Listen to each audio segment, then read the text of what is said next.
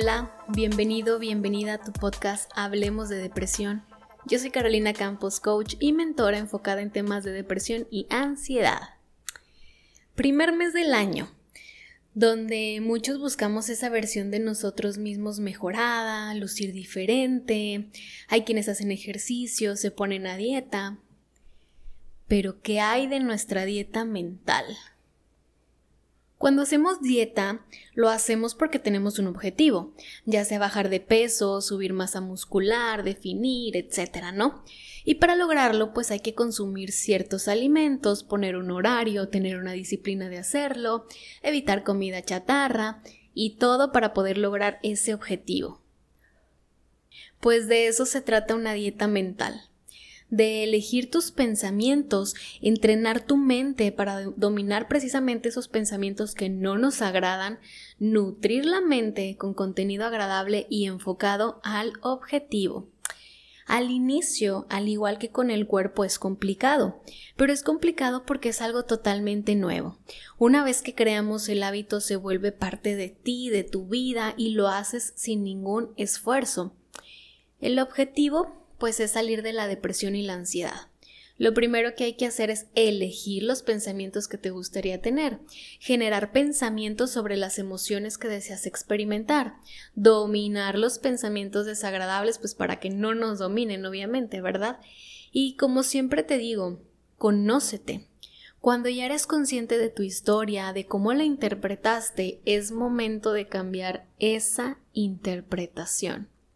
Por ejemplo, si hoy la interpretación de tu historia es cuando fui niño sufrí mucho rechazo de mi padre, mi mamá no me defendía, ninguno de ellos me expresaba amor, em, no tenía amigos, las personas de las que me enamoraba me rompían el corazón, la vida es mala, injusta, está llena de sufrimiento. Cámbiala.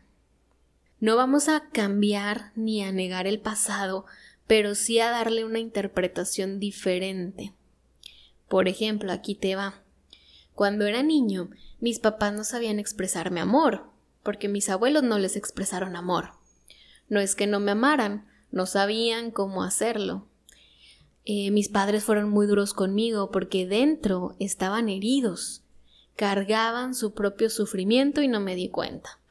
Eh, por ejemplo, ellos no sabían canalizar sus heridas, Tuve experiencias desagradables con mis amigos y parejas, pero hoy me ayudan a entender qué clase de amigos quiero y qué tipo de parejas debo de alejarme o qué tipo de parejas sí quiero porque ya experimenté lo que no quiero. Es un ejemplo muy general, pero si te fijas, aunque las situaciones son las mismas, la manera de expresarlas es diferente. Cuando le quitamos el sentido como personal, ¿y a qué me refiero con personal? Cuando dejamos de percibir que la vida nos ataca, que estamos pagando algo, que merecemos ese sufrimiento y lo cambiamos por en el pasado tuve experiencias que no me gustaron. Punto. La cosa empieza a cambiar. Porque te das cuenta que simplemente fueron experiencias, no es una condena. Entonces el diálogo que tenemos con nosotros mismos es importantísimo, porque puede empoderarnos o puede hundirnos. Más que las situaciones de afuera, nuestra mente es la primera en causar sufrimiento. Una dieta mental debe estar nutrida de pensamientos que te empoderen, que te generen seguridad y confianza en ti y en la vida. Claro que hay emociones de por medio y las emociones vienen del pensamiento y la interpretación de las situaciones. Si tú no te hubieras acordado de tu ex, no sentirías tristeza, enojo. Si no hubieras pasado por ese lugar en donde te pidió ser tu novia o pediste que fuera tu novia, no sentirías frustración porque ya no están juntos. ¿Me explico la importancia del pensamiento y la interpretación? Tú le estás dando un sentido y un sentido demasiado personal a, a esa historia. Y si hay mucho ruido emocional, traumas o experiencias del pasado que hoy te siguen generando emociones muy densas y que cada vez que recuerdas esas experiencias sientes como si estuviera pasando por primera vez y con toda ese mar de emociones súper intenso, es momento de pedir ayuda, porque no se van a ir solas, no basta con que pase el tiempo y se cure solito el corazón, no basta con darles la espalda y bloquearlos o sacarlos de tu mente, es imposible. Aquí quiero que te imagines que eres un vaso lleno, lleno de tristeza, miedo, angustia, incertidumbre, etc., pero estás lleno, a tope, y de repente quieres poner en ese mismo vaso alegría, amor, felicidad. ¿Qué tienes que hacer? Primero vaciarlo. Y así sucede con nosotros. Hay que vaciar todas esas emociones que has acumulado a lo largo de tu vida. Cuando te vacías de ellas, es mucho más fácil cambiar la interpretación negativa que tenías de tu vida. Ir ganándole terreno a los pensamientos negativos y cambiarlos por pensamientos de fe, de amor, de esperanza. No, no es sencillo, pero sí es posible.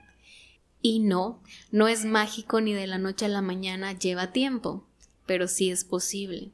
Lo importante es empezar. ¿Y por dónde empiezo, Caro?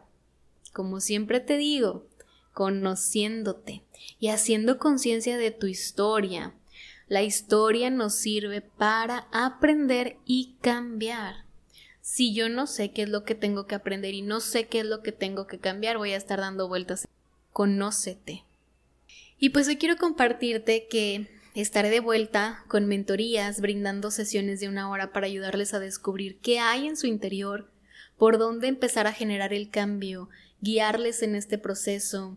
Y en esta semana voy a estar abriendo agenda a través de Facebook e Instagram para que se anoten, para que puedan ir eh, conociendo ese camino que hasta hoy es desconocido y que genera muchísimo miedo e incertidumbre. Pues sí, porque no lo conoces. Pero una vez que conozcas todo lo que hay en tu interior, créeme que el camino para sanar será mucho más fácil. Y recuerda también que tengo el diario de las emociones, que es una súper herramienta para empezar a conocer tu interior. Si aún tienes como duda de con quién voy a hablar, cómo doy ese primer paso, el diario, créeme que te va a ayudar bastante. Vas a poder ir haciendo conciencia de tus pensamientos, de tus emociones. Hay un registro para que te des cuenta qué pensamientos y qué emociones son las que más se repiten en tu semana qué situaciones son las que te generan y obviamente ir generando cambios para que dejen de estar ahí estorbando.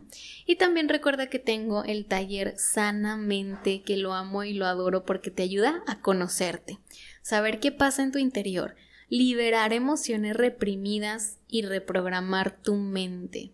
Es una super herramienta también si te da pena pedir ayuda, si todavía no sabes qué hacer, estas dos, el diario y el taller de sanamente, créeme que van a abrir muchísimo camino. Obviamente no hacen magia por sí solas, tienes que utilizarlos. Tienes que ponerte la disciplina, como es como ir al gimnasio. Imagínate, vas al gimnasio, pagas y no vas. Obviamente no hay resultados. Aquí sucede exactamente igual. Tienes que usarlos si quieres ver resultados. Te deseo una excelente semana, que la pases increíble y nos vemos en el siguiente episodio. Sígueme en Instagram y en Facebook como Hablemos de Depresión. Nos vemos la próxima. Bye bye.